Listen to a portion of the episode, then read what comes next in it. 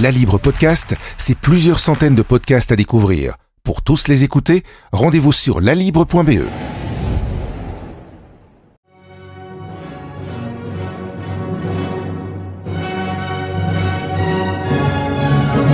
Bienvenue dans ce dernier épisode de notre série de 5 podcasts consacrés à Napoléon, au bicentenaire de sa mort et aux commémorations de la bataille de Waterloo. Dans cet épisode, Dorian Deméus et ses invités tenteront de nous faire comprendre ce qu'il reste de Napoléon 200 ans après sa mort. Était-il un génie, un tyran ou tout simplement un chef de guerre légendaire? Nous évoquerons cela avec Alain Weifels, professeur d'histoire du droit à l'UC Louvain, et avec l'historien français David Chantran, professeur à la Sorbonne, spécialiste de l'époque napoléonienne et commissaire de l'exposition Napoléon qui se tient jusqu'au 17 octobre au mémorial de Waterloo, c'est-à-dire au pied de la butte du Lion. Alors justement, David Chantran, que reste-t-il selon vous de Napoléon deux siècles après sa mort? Il reste plusieurs choses. Tout d'abord, euh, les institutions. C'est indéniable, à la fois euh, en France, mais même plus largement en Europe. Le Code civil a diffusé ses idées et a été euh, une influence importante, je vous le dis, à la fois en Europe, mais on retrouve aussi des éléments du Code civil en Asie, en Amérique du Sud. Voilà, donc l'idée napoléonienne plus largement, avec ses institutions, avec la Banque de France, avec la Légion d'honneur, c'est l'idée d'une méritocratie. C'est-à-dire que le mérite doit être reconnu. Et ça, c'est tout à fait nouveau à l'époque. Donc on est encore dans cet esprit-là. C'est pour cette raison d'ailleurs qu'il fascine autant euh, les self-made men du monde entier. Tous les chefs d'entreprise se disent, je veux être le Napoléon euh, euh, de l'entreprise, je veux être le Napoléon qui, qui durera. Mais il nous inspire également d'autres éléments. C'est-à-dire qu'on peut monter très haut, mais qu'on peut tout perdre. Imaginez, il a quitté la Corse en 1793, 11 ans après, il est l'empereur de tout l'Occident. Et 11 ans après, il a tout perdu et il doit abdiquer à Fontainebleau. Donc Napoléon, c'est aussi un symbole à la fois de l'ambition dévorante que ça peut donner, mais aussi qu'il faut parfois avec beaucoup d'ambition et d'envie, on peut parvenir à réussir quelque chose. C'est pour cette raison qu'il est encore si important dans les débats encore aujourd'hui. Comment est-ce que vous expliquez que sa popularité soit restée euh, quasiment intacte, voire s'est améliorée encore euh, après 200 ans? Tout simplement parce que c'est l'homme de la stratégie dans un premier temps. Et quand je dis stratégie, ça n'est pas uniquement militaire. Ça n'est pas uniquement que l'homme de champ de bataille. Bien sûr, il a gagné Waterloo, euh, Austerlitz, j'allais dire Waterloo, mais il a gagné euh, à Austerlitz, à Jena, à Wagram, tant de victoires. Mais il a perdu à Waterloo. Et donc, il le dit lui-même, 40 batailles seront effacées par cette dernière, cet ultime combat. Mais ce qui restera éternellement, c'est le code civil. Ce qui est vrai, mais c'est au-delà de cela un homme aussi de stratégie, plus largement, j'allais dire, de stratégie politique. C'est l'homme qui a fait l'unité, c'est l'homme qui a cherché à réunir deux France et même deux Europes qui étaient dos à dos. La France d'ancien régime, des monarchies héréditaires, et une France peut-être de, de républicanisme, d'idées euh, peut-être un peu nouvelles. Finalement, c'était c'était, et ça reste encore aujourd'hui, l'Europe des Lumières de Voltaire, de Rousseau, qu'il a mis en application. C'est pour cette raison qu'encore aujourd'hui, on parle de Napoléon avec autant de passion.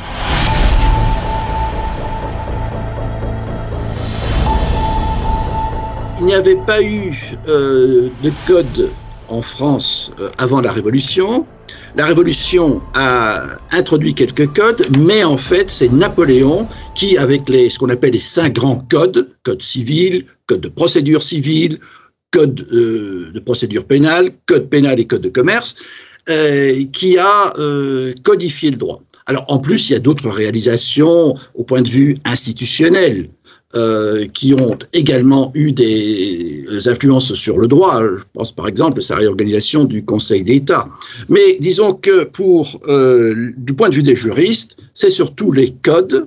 Et alors le code phare, qui a été le code civil, qui a été rebaptisé euh, Code Napoléon, encore du temps de Napoléon, euh, qui, euh, qui reste évidemment gravé dans les mémoires. Cela s'inscrit en fait dans un contexte interne et externe risqué pour la France. D'une part, on est, il y avait une crainte de guerre civile en France quelques années après euh, la Révolution française, hein, qui n'était pas encore stabilisée, ce, ce, cet État.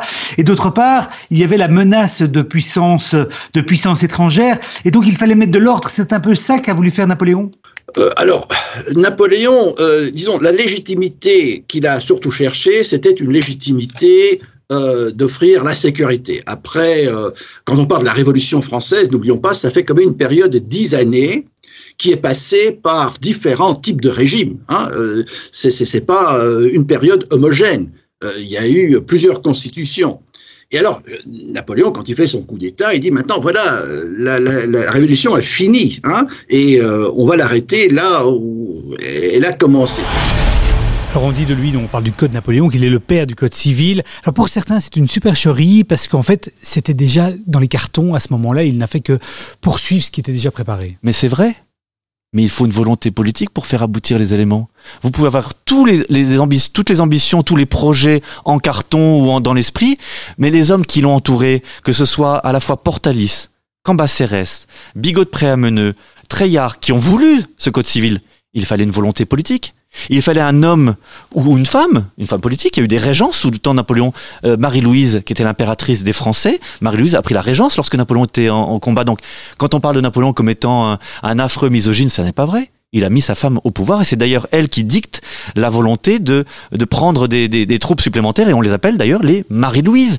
Donc elle était au pouvoir réellement, ce n'était pas factice. Donc il faut une volonté politique forte, et pour faire aboutir ce code civil, mais toutes les autres réformes, il faut quelqu'un qui les fasse aboutir justement, qui aille jusqu'au bout, pas vouloir s'arrêter en chemin comme certains avaient voulu. Louis XVI avait fait des réformes, mais pas au-delà. Eh bien Napoléon, c'est l'homme qui fait en sorte que la révolution s'achève, qu'elle soit finie, dans le, sens fini, qu'elle soit véritablement euh, installée durablement. Et ça, on lui doit véritablement.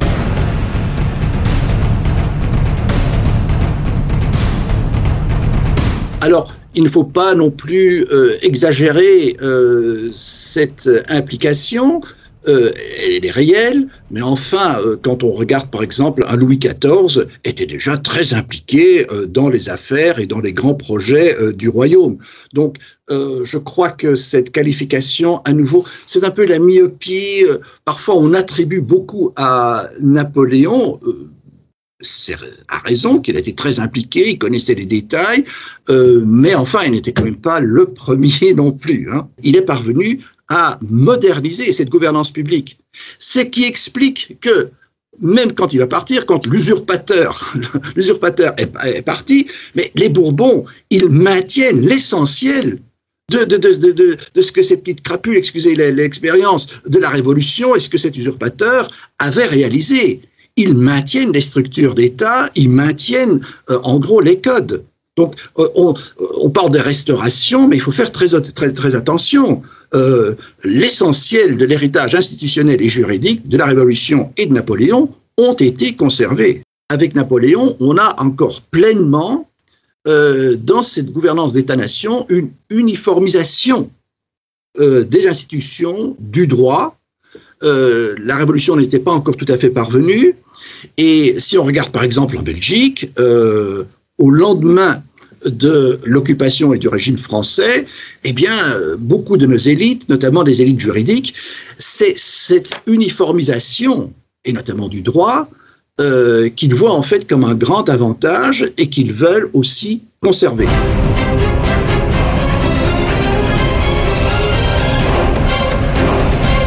Que répondez-vous à ceux qui estiment qu'en fait Napoléon, sa place, serait dans un espèce de tribunal pénal international, tant ses combats et ses ambitions ont fait des centaines de milliers de morts? Parce que Napoléon n'a pas une idée euh, d'extermination. Napoléon n'a pas d'idée préconçue. Napoléon n'est pas un racialiste, comme on tente de l'attribuer. Il a effectivement euh, rétabli l'esclavage et il le dit lui-même à la fin de sa vie. Il dit que c'est une erreur, c'est une faute grave moralement et bien sûr au niveau des applications. D'ailleurs, lorsqu'il est à Sainte-Hélène, il se souvient qu'au moment des 100 jours, il a mis fin à la traite négrière et que c'est le premier dans le monde à l'avoir fait. Donc il a voulu aller euh, dans cette, dans cette direction-là, mais il n'a pas eu le temps lorsqu'il est revenu au pouvoir. Et donc lorsqu'il est à Sainte-Hélène, il a à son service, par exemple, un esclave qui s'appelle Toby, et sa première volonté, c'est de le libérer. Mais les Anglais refusent en disant si vous libérez Toby, eh bien tous les esclaves de partout en Angleterre, qui sont sous domination britannique, seront obligés d'être libérés. Donc, il sait qu'il est en avance sur son temps dans cet esprit-là, mais qu'il a fait des fautes graves. Et pour cette raison, eh bien, on ne doit pas accuser Napoléon, mais comprendre dans quel contexte politique ça s'est passé à l'époque. Parce qu'on lui reproche notamment des exécutions sommaires, des tortures d'opposants et, de traîtres. Donc, euh, Oui, c'est vrai, c'est vrai, mais regardez ce qui se passe à l'époque. Napoléon, il a 2000 opposants en prison, c'était 25 000 du temps de Louis XVI. Napoléon, c'est un homme effectivement, on le sait, qui a été, euh, qui a lancé des, guerres euh, inutiles. On peut parler par exemple de, l'Espagne, de, de, la Russie, mais pourtant, c'est l'homme également qui rétablit, qui rétablit le duché de Varsovie. Aujourd'hui encore, dans, euh, dans dans l'hymne polonais, on crie Vive Bonaparte. C'est l'homme qui a libéré les esclaves à Malte et en Égypte. Bien sûr, il s'est récrié et il s'est un petit peu, euh, il a un peu trahi son esprit en rétablissant en 1802. Mais auparavant, c'est l'homme des Lumières. Donc c'est tout cela, Napoléon. C'est un homme de paradoxe, mais c'est aussi aussi un espoir pour tout ce qui est permis lorsque la situation est inextricable. Et Napoléon a permis à la France de revenir ce qu'elle était.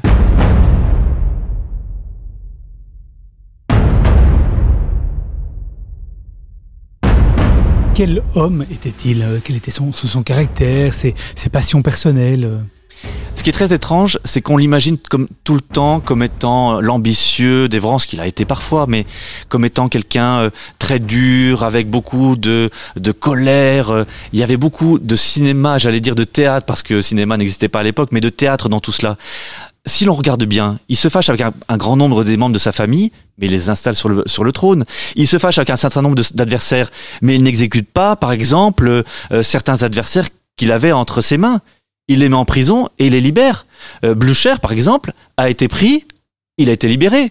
Euh, s'il avait été fait prisonnier, peut-être que Waterloo n'aurait pas été perdu. Donc, c'est un homme finalement de compromis et beaucoup plus, euh, beaucoup plus calme, beaucoup plus serein qu'on a voulu le présenter. En fait, chez Napoléon, euh, il y a un peu de comédie dans tout cela parce que il a une volonté, il a un objectif, et cet objectif, c'est de durer Véritablement. C'est pour cette raison qu'il a choisi une silhouette comme celle-là. C'est qu'il marque les esprits avec un bicorne, une main dans le gilet.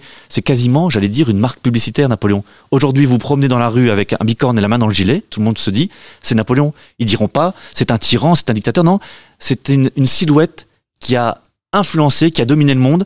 Et c'est pour cette raison que des gens comme Hegel, comme Schoenberg, comme, euh, j'allais dire, euh, euh, Charlie Chaplin a voulu faire un film sur Napoléon, ou Kubrick, il a fasciné avec ses mauvais côtés, mais que c'est un homme qui demeure et qui reste encore aujourd'hui un phare à la fois pour l'Europe et pour le monde. Justement, il y a beaucoup d'interprétations sur la main dans le gilet. Hein.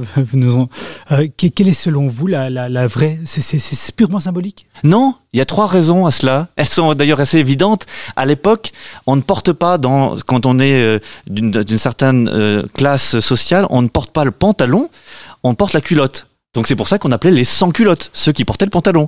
Donc Napoléon continue de porter la culotte, mais il n'y a pas de poche. Donc, pour mettre ses mains autrement que ballant, parce que les, mains le long du corps, ça n'était pas convenable, eh bien, il fallait la tenir, cette main. Donc, on ouvre quelques boutons et on la met à cet endroit-là. L'autre application, j'allais dire, c'est une raison médicale.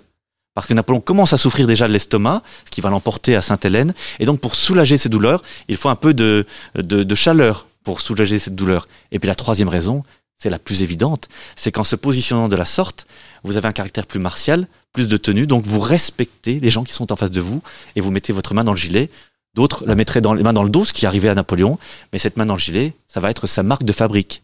Et d'une certaine manière, il a vraiment marqué les esprits jusqu'à aujourd'hui, 200 ans, jour pour jour, après sa mort. Merci beaucoup.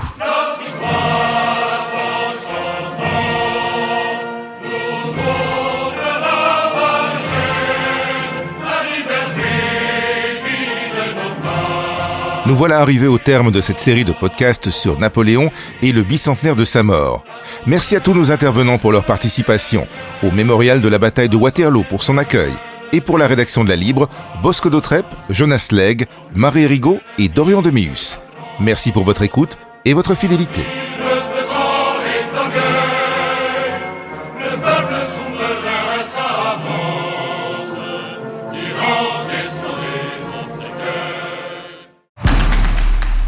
La Libre Podcast, c'est plusieurs centaines de podcasts à découvrir. Pour tous les écouter, rendez-vous sur lalibre.be.